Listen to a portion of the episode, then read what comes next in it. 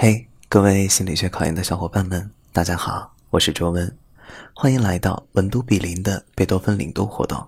今天我领读的内容是普通心理学第六章记忆，论述内隐记忆和外显记忆的区别。一、加工深度，对刺激项目的加工深度并不影响内隐记忆，却对外显记忆有明显的影响。二、保持时间。学习和测验之间间隔的时间越长，对外显记忆的影响也就越大，而对内隐记忆的影响就不显著。三、记忆负荷量，对外显记忆而言呢，记忆的项目越多，记忆的效果就越不好；但对内隐记忆而言，记忆的效果并不受记忆项目数量的影响。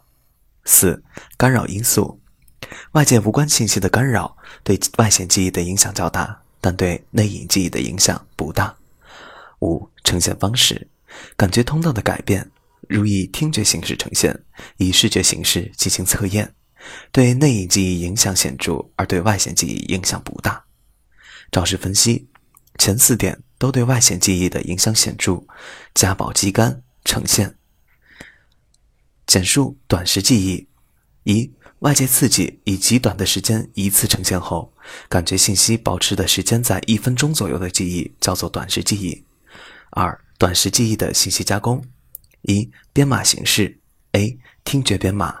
Conrad 通过研究语音相似性对回忆效果的影响，发现发音相似的字母容易发生混淆，而形状相似的则很少混淆，证实了语音听觉编码方式的存在。B. 视觉编码。短时记忆的最初阶段是视觉形式的编码，之后会逐渐向听觉形式过渡。二、编码的影响因素：个体的觉醒状态、组块水平和加工深度。三、信息容量：米勒提出短时记忆容量为七加减二个组块，默多克证明组块可以提高记忆容量和效率。三、短时记忆信息的存储与提取。一、加工存储方式，复述可以有效存储短时记忆信息，分为两种：A. 机械复述，即不断的简单重复，又叫做保持性复述；B. 精细复述，即对短时记忆中的信息进行分析，使之与已有的经验建立起联系。二、遗忘进程和原因：A. 遗忘的进程，在没有复述的情况下，可以保持十五到三十秒。背式回忆的正确率是递减函数，当时间间隔为三秒时，正确率达到百分之八十；六秒时，正确率为百分之五十五；十八秒时，正确率为百分之十。因此，阻止复述，短时记忆信息将会迅速遗忘。B. 沃和诺尔曼证明，短时记忆信息的遗忘主要由干扰信息引起的，而不是自然消退。三、提取。扫罗斯滕伯格的实验证明，短时记忆信息的提取是完全系列扫描，平行扫描和自动停止的系列扫描是假设，没有得到验证。简述工作记忆，工作记忆是指信息加工过程中对信息进行暂时存储和加工的容量有限的记忆系统。工作记忆是一种当前工作状态的记忆，还要对这些信息进行加工，包括四个部分。一、中枢执行系统是注意资源有限的控制系统，工作记忆中最重要的成分。功能：A. 协调语音环路和视觉空间模板活动；B. 注意资源的分配和控制；C. 选择性的注意以及转换策略。二、视觉空间模板用于处理视视觉的和空间的信息，干扰范式为其存在提供了证据。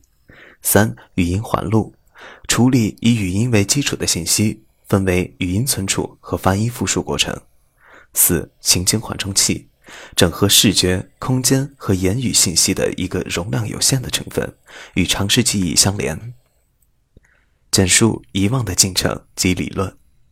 遗忘，实际过的材料不能回忆，也不能再认，或者发生错误的回忆或再认的现象。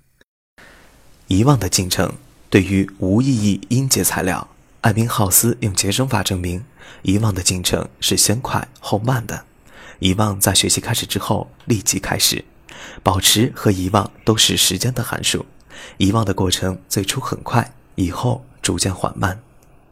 影响因素：一、时间因素，遗忘的进程是先快后慢的。遗忘在学习开始之后立即开始，是时间的函数。